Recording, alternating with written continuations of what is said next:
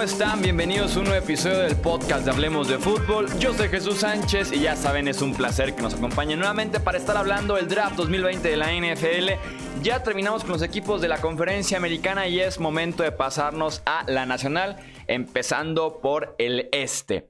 Redskins, Cowboys, Giants y también los Eagles son el tema que estaremos hablando el día de hoy con Álvaro Rodríguez, ya saben, de Route Running. Así que arrancamos con este análisis de los cuatro equipos y cómo les fue en el draft 2020.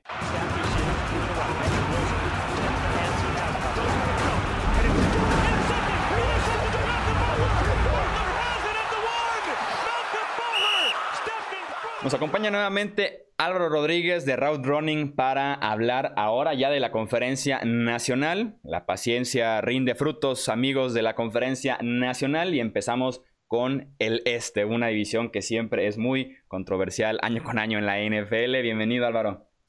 ¿Qué tal? Muchas gracias. Lo digo siempre, pero bueno, voy a volver a decir, encantado de estar con la familia de Hablemos de Fútbol. Encantado nosotros de tenerte, Álvaro. Eh, empecemos pues con el equipo de América. Empecemos con los Dallas Cowboys que hicieron un muy buen draft 2020, que fueron de los grandes ganadores de, esta, de la primera ronda y también un muy buen resto del draft.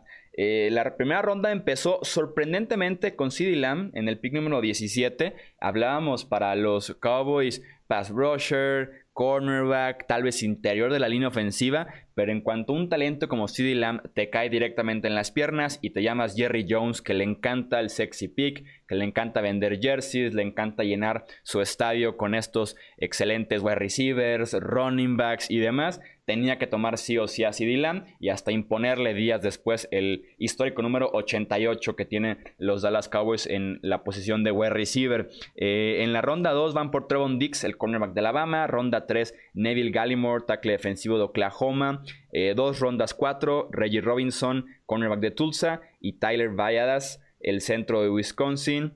Eh, ronda 5, Bradley Anae, Edge de Utah. Y en la ronda 7, Ben DiNucci, el quarterback de James Madison. Eh, creo que aquí quien debería preocuparse, muchos me preguntan sobre Michael Gallup. Quien yo creo que debería preocuparse en esa ofensiva de los Cowboys es a Mari Cooper. Si bien acaba de firmar un contrato, un contratazo en la agencia libre, son solamente 2020 y 2021 garantizados. CD Lamb va a estar en un precio mucho más barato, mucho más económico y puede rendir muy bien en una ofensiva en la que lo pueden usar en el slot, por fuera, en pases pantallas, yardas después de la recepción, lo hace de todo CD Lamb. Para muchos, el mejor wide receiver eh, del draft y disponible en el pick 17 es un excelente valor y tal vez de mis picks favoritos en todo el draft 2020. Y además yo creo que tienes mucha razón porque sí que sí Lamb es el receptor más del molde a Mari Cooper, porque al final Michael Gallup va a ser siempre el jugador al que tirarle el balón arriba y que, que sea capaz de bajarlo. Eh, Lamb es más eh, de jugadas más cortas, capaz de ganar con su, eh, con su running, con su capacidad para correr rutas, las yardas de la recepción, que es un poco lo que hace a Mari Cooper en esa ofensiva. Lo que tú dices, se, se tiene que preocupar a Mari Cooper porque la han firmado por un pastizal, por un pastón de dinero y va a ser cortable muy fácil en, dos años. También me gusta mucho el pick de Trevon Dix, el cornerback de Alabama. Eh, si bien ser esquinero en Alabama es un volado cuando te haces la transición a la NFL por el sistema que tienen, pero con los Cowboys creo que puede encajar bien jugando mucho más alejado del wide receiver, que es normalmente lo que hacen en Dallas un hombre a hombre, pero con mucho colchón, le dan cierta ventaja en ese sentido a sus esquineros creo que lo puede hacer bien jugando con el resto de la ofensiva de frente y no volteando la cadera y la espalda hacia el quarterback. Creo que puede ser un pick interesante también en la segunda ronda Trevon Dix, así como Neville Gallimore en la tercera ronda. Me gusta como este tackle defensivo que ataca el espacio entre un liniero y otro y que puede encontrar cierta producción porque han perdido linieros de ese estilo los Cowboys recientemente en el que van por el quarterback desde el interior, cubren dos necesidades grandes en segunda y en tercera ronda. Sí, a mí me gusta mucho el Trevon Dix si se le usa como tú dices, porque es verdad que tiene una capacidad de reacción muy, muy buena. Eh, que no es, uno de los mejores, el mejor entrenador de la historia del college, se podría decir, del fútbol universitario, ya ha dicho muchas veces que le parece un jugador muy inteligente, que lee muy bien al receptor contrario y que Trevon Dix antes era receptor eh, y tiene esas ball skills, esa capacidad para ir a por el balón y, y, conseguir intercepciones, las sigue conservando. Creo que si se le usa de esa manera, Dix va a triunfar en Dallas Y sobre Gallimore, lo que tú comentabas, creo que era un perfil físico muy interesante eh, de ir a, por el hueco entre las dos líneas ofensivos y entrar por ahí como una bala, prácticamente sin tener que aguantar contra la carrera. Creo que va a ser sobre todo un jugador muy productivo, ¿no? De ese típico jugador que, consigue muchos placajes para pérdida de yardas, sacks. Creo que, si se le acompaña de un jugador que, guarde un poco más eh, las espaldas contra la carrera, eh, pues es un jugador muy peligroso, Neville Gallimore. Sí, así es. Tenemos eh, también, creo que el centro de Wisconsin que llega, Tyler Valladas, tiene el potencial para pelear a futuro por ser el reemplazo justamente de Travis Frederick. Eh, una bestia en el ataque terrestre, es buenísimo yendo hacia enfrente, tiene ciertas dudas cuando tiene que retroceder y cubrir al coreback, pero tiene el potencial para pelear contra Joe Looney, que es actualmente el centro de los Cowboys, y ver con quién se queda ese puesto que dejó libre Travis Frederick. Sí, yo creo que ha sido otro jugador castigado por, por las lesiones que, que, le han hecho mucho daño en su última temporada, pero el año anterior eh, se, podía haber presentado al draft del año anterior y, de hecho mucha gente le tenía como uno de los mejores centros de, la clase, o sea que yo creo que Dallas encuentra valor al final en, en una cuarta ronda, muy al final, casi quinta ronda, y coincide un poco también con, con el, la selección de Bradley el defensivo de, de Utah. Jugadores muy sobrios los dos a mi parecer, que no tienen a lo mejor ese potencial de, estrella, pero Anae puede, es un defensive eh, que te va a jugar muchos snaps, buen parador de carrera, manos muy fuertes, buenos movimientos, no es súper explosivo, pero es un jugador bastante interesante de rotación. Yo los Dallas Cowboys, me gustó mucho su draft. Es un draft completo que se encuentran con una joya al principio y que luego van poco a poco cubriendo necesidades. Yo le doy un 9.5, me parece de los mejores que tenemos en la NFL. Yo, eh, Dallas ha llevado cuatro jugadores de mi top 50. El otro es Ricky Robinson, el cornerback de, Tulsa. Así que por ser consecuente les tengo que dar un 10 a los Cowboys. Uy, un 10. La mejor nota de que voy a dar. ¿Es tu único 10? El único 10. Ok, ok. De hecho, me preguntaban a mí el otro día cuando subí calificaciones al canal de YouTube qué era un 10 para mí. Y dije, la verdad no sé. O sea, cuando, cuando lo vea, lo sabré. Pero sí, no, no, sabría cómo definir un 10, pero sí, cuatro jugadores de top 50 es sin duda alguna un 10. Eso es ver un 10 y reconocerlo. Eso es, cuatro, cuatro jugadores del top 50 y luego eh, Viadas y Anae, que, que, son dos jugadores sobrios para hacer plantilla. Del quarterback no puedo hablar porque la verdad es que no, no le tengo controlado. Sí, no, no, no, y aparte creo que están bien establecidos ahí en esa posición, simplemente profundidad para eh, training camp y ver si se queda tal vez en el practice squad. Eh, hablemos de los Giants de Nueva York. Eh, su draft inició en el pick número 4 global con Andrew Thomas, el tackle de Georgia. Segunda ronda, Saber McKinney, safety de Alabama. Tercera ronda, Matt Peart, tackle de Connecticut. Ronda 4, Darnay Holmes, el cornerback de UCLA. Ronda 5, Shane Lemieux, el guardia de Oregon. Ronda 6, Cameron Brown, linebacker de Penn State. Y tenemos cuatro picks de séptima ronda. Carter Coughlin, Edge de Minnesota. TJ Bronson, linebacker de South Carolina. Chris Williamson, cornerback de Minnesota.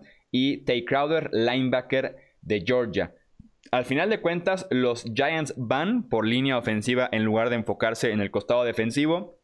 A lo cual me parece a mí un acierto. Es lo correcto después de haber invertido tanto en tu quarterback, en tu running back tener un excelente tight dejar que esa ofensiva, ese potencial se muera por una mala línea ofensiva sería lo peor que les pudiera pasar. Entonces me parece lo correcto Andrew Thomas. Aquí lo interesante es que de los cuatro grandes tackles ofensivos de este draft, Andrew Thomas fuera el primero en ser tomado y que además existe cierto gap de Thomas a Jedrick Wills, que fue el siguiente en el número 10. Entonces, eh, Thomas que llega a ser, de momento creo yo, el tackle derecho de los gigantes de Nueva York. Y en el momento en el que decidan ya sentar o cortar a Nate Solder, pasarse ahora sí a jugar como tackle izquierdo. Sí, lo hablábamos en el en vivo. Y dije, cuidado con Andrew Thomas porque es el típico jugador que le puede gustar a Jettelman, ¿no? Muy hecho, ha jugado en la, en la mejor conferencia del fútbol universitario, se ha enfrentado a parrases muy buenos de, de equipos como Alabama, como LSU, etcétera, Florida y creo que, lo que tú dices, eh, aciertan a la hora de, ir a, reforzar la línea. La duda queda si, si, no era mejor arriesgarse por un tackle con un poquito más de, techo. ¿no? Eh, yo, la comparación que, le doy a Andrew Thomas es eh, de Abrika Ferguson, que fue tackle izquierdo de los Jets durante casi 10 años, pero un tackle muy sobrio, eh, jugador jugando casi siempre, pero si no me equivoco, muy pocas Pro Bowls y creo que ningún equipo All Pro. Así es, pero si la experiencia sin duda alguna eh, brinca aquí con Andrew Thomas. Y sí, es muy del estilo de Dave Gettleman, el gerente general de los Gigantes de Nueva York. El caso de Xavier McKinney me encanta. Encontrarse en la segunda ronda es muy, pero muy valioso. Y así ya puedes encontrar en la pareja perfecta a Jabril Peppers. Dejar que Peppers esté un poco más cerca de la línea, que también es un safety ex primera ronda. Y en el caso de McKinney, dejar que cubra el terreno de la parte de atrás, que con esa velocidad, esos instintos, pueda jugar como eh, jardinero central en esa defensiva y apoyar un poco más a los esquineros que llega James Bradbury en la agencia libre, pero que de Andre Baker está en, ciertos aprietos recientemente. Yo me gusta el pick, creo que, que McKinney es un muy buen safety, pero creo que también si le tiras por completo en profundo, eh, creo que le pierdes un poco, ¿no? Yo también me gustaría ver a McKinney, es verdad que tiene a Peppers y quizás se pisan un poco, pero me gustaría verle cerca de la caja también porque creo que se le ha visto parar de manera eh, muy competente la carrera y sobre todo me gustaría verle cubriendo tight ends y, running backs del equipo contrario porque creo que ahí es donde, donde se va a salir. Sí, puede usarse como cierto comodín incluso en la defensiva que está ahorita tan común en las defensivas, en los esquemas de la NFL.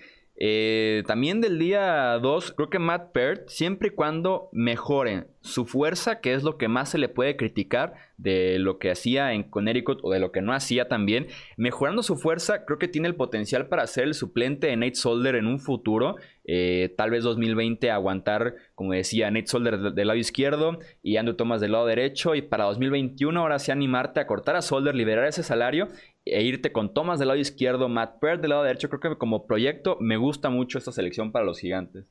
Sí, yo creo que como proyecto era uno de los tackles con más eh, capacidad de mejora de todos los que había. Es un chico enorme con unos brazos larguísimos, que es lo que tú dices, le falta fuerza, le falta un año en el banquillo, que es lo que va a obtener.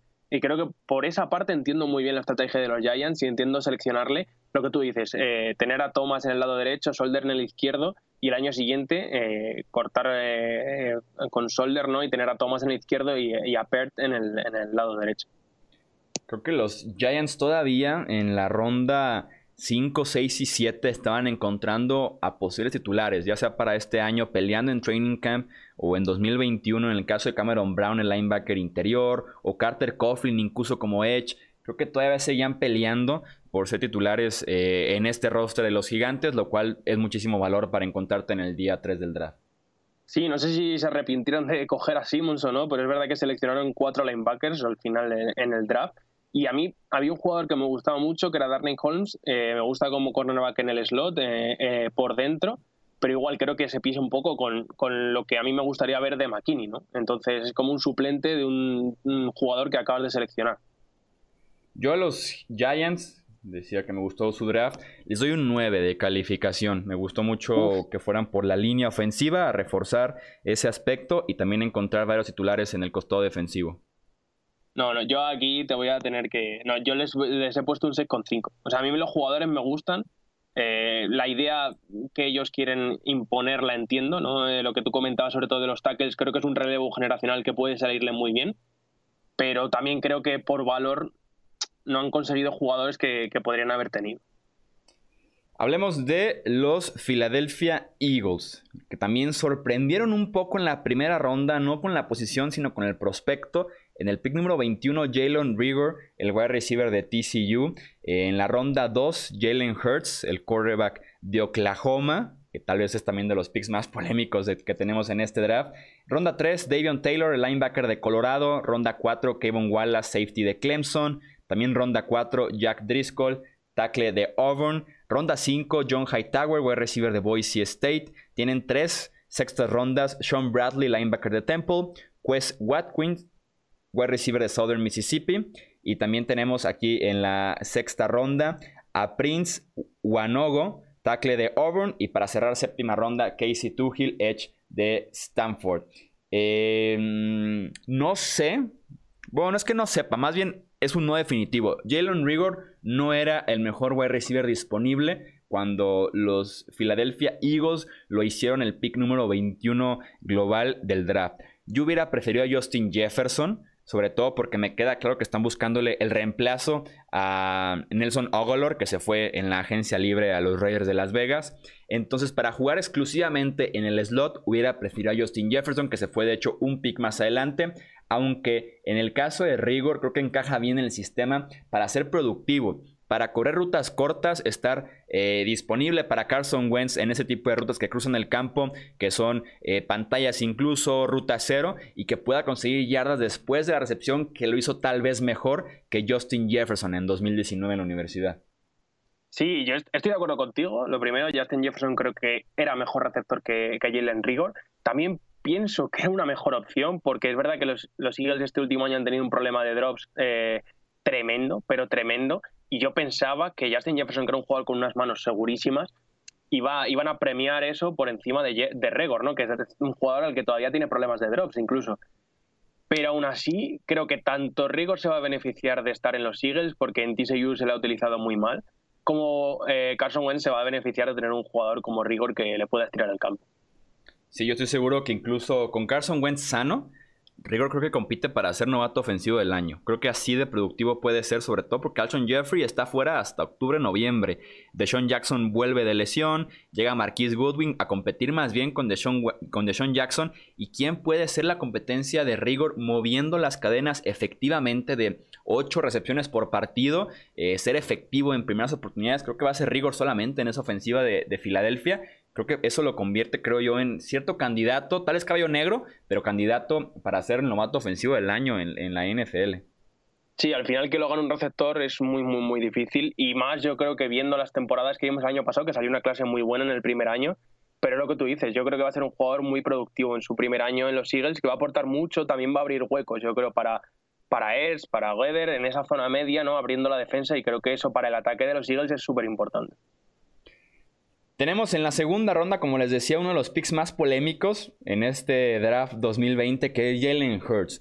De hecho, yo ponía Jalen Hurts en el video de perdedores del draft porque cayó en una posición en la que, si bien puede entrar al campo como coreback en algún punto por el historial de lesiones de Carson Wentz, él dijo que no quería ser utilizado como otra cosa que no fuera coreback en la NFL. Y los Philadelphia Eagles ya fueron muy claros y ya avisaron que van a usarlo tipo un Tyson Hill running back, wide receiver, equipos especiales, eh, al mismo tiempo Carson Wentz y Jalen Hurts en la ofensiva, entonces no sé si sea lo mejor eh, para él, más porque tenía cierto potencial de pelear por ser un suplente número uno o incluso un titular que presione al suplente, perdón, suplente que presione al titular en su primer año en la NFL.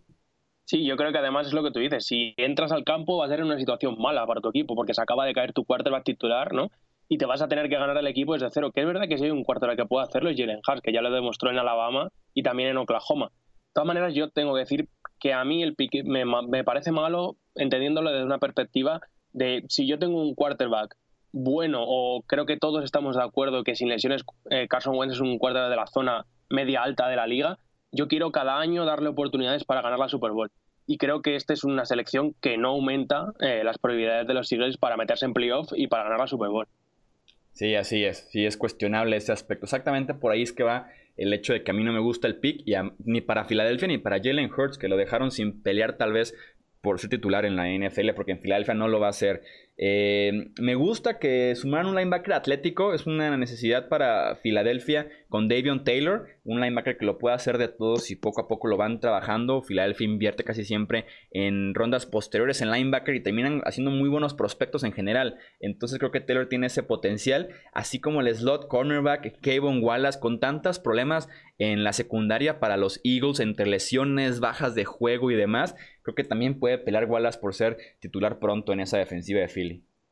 Sí, a mí Devion Taylor me pareció uno de esos diamantes que había este año en el draft, que, es verdad que se había, no, no, había destacado mucho o no era de los jugadores más conocidos, pero es un, híbrido entre safety linebacker muy atlético, capaz de moverse por todo el campo, de cubrir en cobertura el hombre prácticamente con cualquiera. Es un jugador que ha tenido solo dos años de experiencia en Colorado porque tuvo problemas eh, a la hora de, jugar en el instituto, apenas jugó en el instituto y, y, es un jugador que tiene muchísimo, muchísimo que mejorar y creo que además eh, Schwartz valora mucho ese tipo de linebackers. Creo que, que a los Eagles les va a venir genial y, creo también que en, la, en donde le encuentran, en casi al final de tercera ronda, tiene muchísimo valor. O sea que este para mí es mi pick favorito del draft de los Eagles.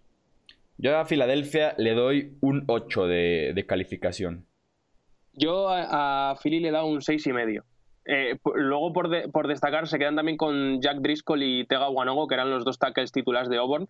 Y creo que a lo mejor ninguno va a ser titular, pero también de cara a una línea que cada vez es más mayor, como la línea ofensiva de los Eagles, que cada, año se va haciendo más mayor y aunque tiene muchísima calidad, eh, hay que ir pensando en, posibles sustitutos o sobre todo gente que pueda entrar si, si hay lesiones. Creo que son dos jugadores que, pueden hacer roster este año que también es una línea cara en ese aspecto. Entonces, si poco a poco se van desarrollando los prospectos, pueden encontrarles un lugar un poquito más económico de lo que tienen actualmente. Y ya se vio este año. Ya entró Andrew Dillard y parece que ya va a salir Jason Peters finalmente de, de Filadelfia después de un muy buen rato y muy buen nivel también mostrado eh, con los Eagles.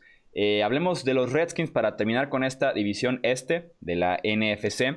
Con el pick número 2 global fueron a la segura por Chase Young, para muchos el mejor jugador de todo el draft, el defensive end de Ohio State.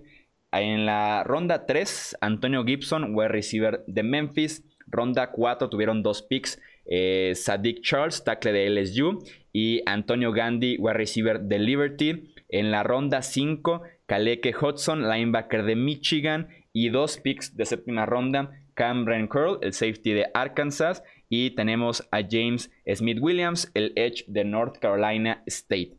Eh, ¿Qué no hemos dicho de Chase Young? Es el prototipo en la posición de edge saliendo del draft, tanto en nivel, en producción, en físico, en habilidad atlética, lo tiene todo. Por algo era considerado, como decía por muchos, el mejor jugador sin importar posición de todo el draft 2020. Tiene combinación perfecta y va a encajar de lleno en esa defensiva que además tiene ya una muy buena línea defensiva Washington. Eh, poco a poco han ido invirtiendo primeras rondas en esa línea ofensiva, línea defensiva, perdón. Tienen a Daron Payne, a Montesuet, Jonathan Allen, Ryan Kerrigan y Chase Young. Son cinco linieros, todos de primera ronda, así que ahí está la gran fortaleza de este roster en Washington.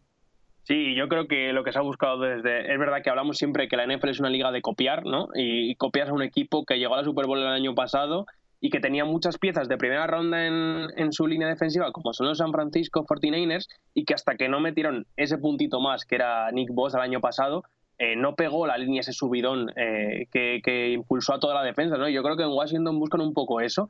Tenemos mucho invertido en esa línea defensiva. Hemos invertido cuatro años de primeras rondas, cinco incluso.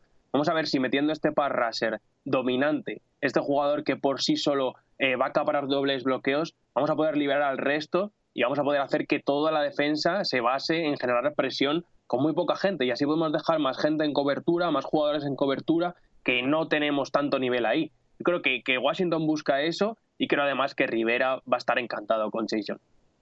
Sí, además porque Ron Rivera es un estilo, eh, bueno, junto a Dave Gettleman también en los Panthers, pero entre Gettleman y Rivera invertían, mucho en la línea eh, defensiva y se nota que, que también eso le convenció bastante de los Washington Redskins. Después el draft se trató de rodear a Dwayne Haskins. Traes a un Gibson que creo va a ser el running back de tercera oportunidad en Washington. Tienes a Adrian Peterson y a Darius Guys y acabas de perder a Chris Thompson. Entonces no sé bien si Peterson o Guys tengan esa habilidad para poder ser el running back que reciba pases, mientras que Gibson sí lo es. Y mientras estén ellos en el campo puede, puede usarse como slot wide receiver tal vez. Tiene esa versatilidad Gibson. Y también el mismo caso con Antonio eh, Gandhi, que vienen todos a complementar un poco a Terry McLaurin y a facilitar la vida a Haskins, que tras esa línea ofensiva que, tiene, que tengo mis dudas en tackle, y también por eso fueron por Charles el tackle de LSU, hacer pases cortos, pases rápidos, como lo hacía en Ohio State por momentos, una ofensiva diseñada para soltar rápido la bola y poder facilitarle la vida a Haskins, que eh, creo que no están tan convencidos con él en la gerencia nueva y head coach nuevo de los Redskins, y tiene que lucirse en 2020 si quiere mantener su trabajo. Sí, porque mucha gente hablaba de, bueno, eh, eliges en el número 2 un quarterback. Yo creo que Redskins no hubiese elegido un quarterback de ninguna de las maneras, pero si hubiese estado yo burro, no te digo yo que estuviesen tan convencidos con Haskins. ¿eh? Sí, sí, sí, Y sobre, sobre Gibson, yo lo que, lo que tú comentabas, yo creo que su rol va a ser como running back en terceros down y cuando estén eh, Peterson o Guys en el campo como receptor de slot y Gandhi Golden es un, un, tipo de receptor como es Kelvin Harmon, jugador para ponerle balones arriba y que los baje. Y es un poco, es verdad que Harbon acabó, la temporada muy bien, pero al final es un jugador de sexta ronda que no te da tanta seguridad de saber que es una estrella y que te va a rendir años y años también. Y sobre esa Charles, eh, tras la marcha de Trent Williams, necesitaba un, left tackle eh, como, el, como el comer, ¿no? un tackle del lado izquierdo. Y, es verdad que Charles tiene mucha calidad, pero creo que, que calidad física, porque en LSU no creo que le hayan enseñado tan bien a cómo moverse, a cómo colocar las manos. Creo que tiene que, tiene, tiene que mejorar en, ese, en el aspecto técnico, pero también te digo, no le van a dar mucho tiempo porque creo que va a ser el titular en la semana 1. Yo a los Redskins por este draft les doy un 7.5. Sí, yo les doy un 7 también, porque creo que al final se llevan el mejor jugador del draft. Creo que aunque era lo que tenían que hacer, eh, es una buena selección. Servidos entonces ahí los aficionados de este División Este de la Conferencia Nacional. Eso es todo entonces por este episodio. Recuerden seguirnos aquí en donde sea que nos están escuchando: Apple, Google, Evox, Tuning, Stitcher la plataforma que ustedes usen, también dejarnos un review, un comentario y claro, recomendar el podcast con otros amigos, conocidos, familiares que sean amantes de la NFL para vivir juntos lo que queda ya de este off-season, mayo, junio, julio y a darle oficialmente con la temporada 2020 que esperemos que tengamos campaña regular, todo normal, todos contentos. Yo soy Jesús Sánchez, eso es todo por este episodio.